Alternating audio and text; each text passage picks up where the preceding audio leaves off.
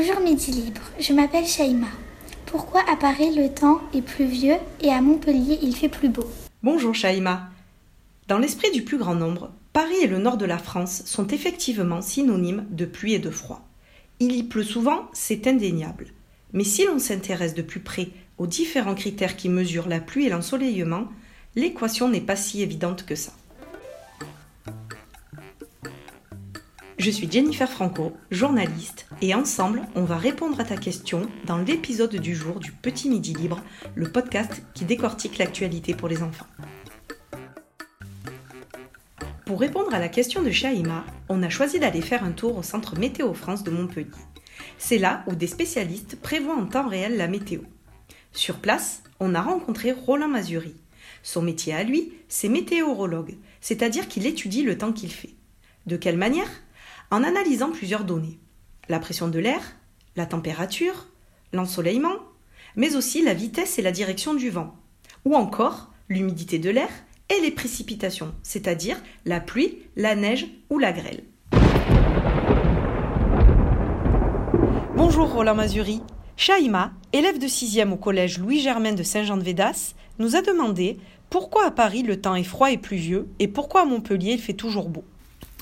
Oui, alors je vais nuancer. Euh, tous ceux qui habitent Montpellier savent qu'il ne fait pas toujours beau. Il suffit de passer un automne dans nos régions méditerranéennes pour voir qu'il y a un certain nombre d'épisodes pluvieux aussi. Mais il est vrai, comme Shaima le dit, il fait quand même meilleur euh, au niveau du temps à Montpellier qu'à Paris. Pour bien comprendre Shaima, le temps qu'il fait est en réalité lié aux masses d'air qui se déplacent dans l'atmosphère. Elles peuvent donc avoir des caractéristiques différentes en fonction de la période de l'année et de l'endroit où l'on se trouve.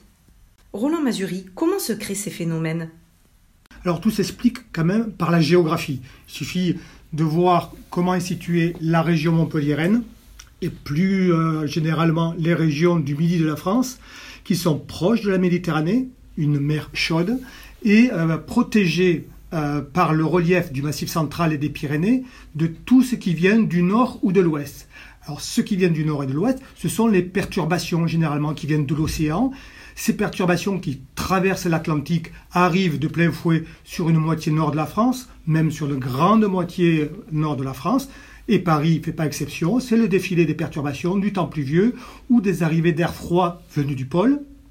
Alors que lorsque ces perturbations arrivant du nord ou de l'ouest passent sur le, massif central et les Pyrénées, eh bien ces masses d'air sont asséchées en arrivant sur les plaines du Languedoc et, même sur la côte d'Azur. Et euh, cet air est, asséché, c'est-à-dire qu'il contient beaucoup moins d'eau, et ce qui euh, permet de comprendre pourquoi il y a moins de nuages sur les plaines du Languedoc et de Montpellier en particulier. Et en même temps, le temps est plus ensoleillé et plus chaud avec euh, la proximité d'une mer très chaude qui est la Méditerranée. Donc Shaima, si on résume, la pression de l'air est un élément déterminant. Un temps de dépression correspond à un temps couvert. Quand la pression de l'air est faible, on parle de zone de dépression, c'est-à-dire que l'air, plus léger, s'élève en altitude et donc se refroidit. Il se transforme alors en petites gouttelettes d'eau et forme des nuages. En revanche, un anticyclone est le phénomène inverse. Quand la pression est légèrement plus forte, l'air descend et il n'y a pas de nuages. On peut donc dire qu'il fait donc beau dans une zone d'anticyclone. Mais pour prévoir la pluie et le beau temps, Roland Mazuri, il faut donc observer ce qui se passe au-dessus de nos têtes dans le ciel. Comment travaillez-vous? C'est exactement ça. Pour prévoir le temps, il faut d'abord connaître le temps qu'il fait actuellement.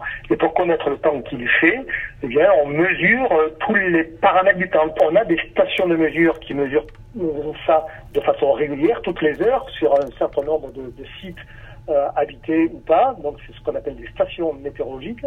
Et puis, euh, on est aidé aussi par des moyens qui permettent de voir de façon plus globale ce qui se passe à, à l'instant où on parle, c'est-à-dire des radars météorologiques qui donne les endroits où il pleut, vraiment, c'est pas de la prévision, c'est l'observation de pluie par radar, et puis des satellites, des satellites qui sont très hauts dans le ciel, qui tournent autour euh, de la Terre et qui font une espèce de photographie de la couverture nuageuse sur l'ensemble du globe. Mais contrairement aux idées reçues, le Nord n'a pas toujours le monopole du mauvais temps. Roland Mazuri, pour terminer, en 2019, est-ce que le temps a été plus pluvieux à Paris et plus ensoleillé à Montpellier?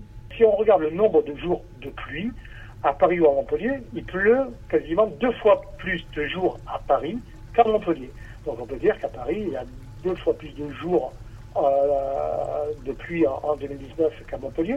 Mais pour autant, dans le pluviomètre, lorsqu'on recueille l'eau chaque jour, le total de l'année est presque équivalent entre Paris et Montpellier, tout simplement parce qu'à Paris, il pleut de façon souvent durable avec des petites pluies, alors qu'à Montpellier, lorsqu'il tombe de la pluie, notamment en automne, on a de très fortes quantités en quelques heures.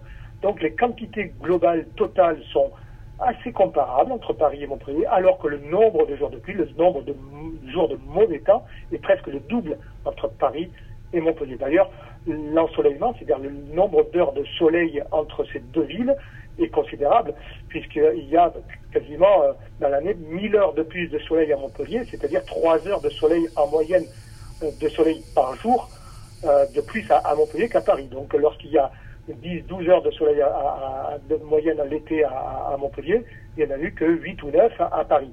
En 2019, Montpellier a enregistré un cumul de pluie de 400 mm et 2906 heures d'ensoleillement. À Paris, pour la même période, il est tombé 667 mm de pluie pour un total de 2016 heures d'ensoleillement. Merci d'avoir écouté le premier numéro du Petit Midi Libre, le podcast qui décortique l'actualité pour les enfants. On se retrouve dès mercredi prochain pour un nouvel épisode.